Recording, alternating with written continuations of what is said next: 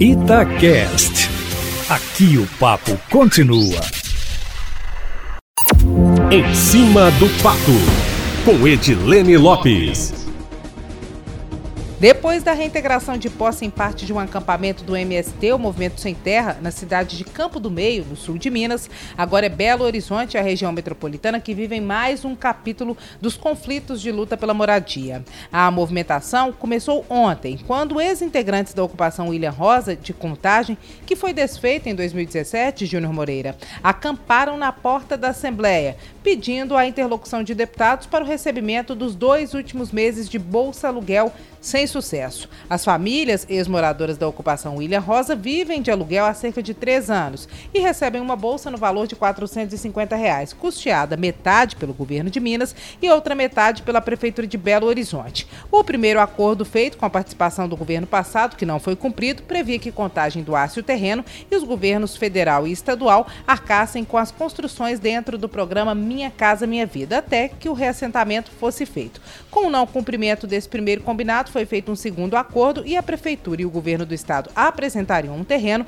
e os moradores construiriam com recursos próprios, mas até agora nada. O convênio do governo do estado com a prefeitura e os moradores terminou no final do ano passado. Nos três primeiros meses deste ano, eles receberam bolsa aluguel. Em abril, maio e junho, Contagem pagou o valor integral porque o governo do estado disse que não teria os recursos e os meses de julho, agosto e setembro teriam ficado para o governo do estado fazer o pagamento integral, o que o governo nega. E agora a prefeitura de Contagem diz uma coisa e o governo de Minas fala outra. É um disse-me-disse danado, Júnior Moreira. Hoje, para surpresa de muita gente, centenas de integrantes de movimentos de ocupações urbanas ocuparam simultaneamente os prédios da Copaz e da Assembleia Legislativa, na região centro-sul da capital. A ação pegou de surpresa os servidores e até a polícia legislativa, que está sempre atenta. Imagens filmadas por pessoas que estavam dentro do prédio da Assembleia durante a ocupação, Júnior, mostram a rapidez dos militantes na entrada e alguns policiais legislativos chegaram a ser contidos e até arrastados por manifestantes,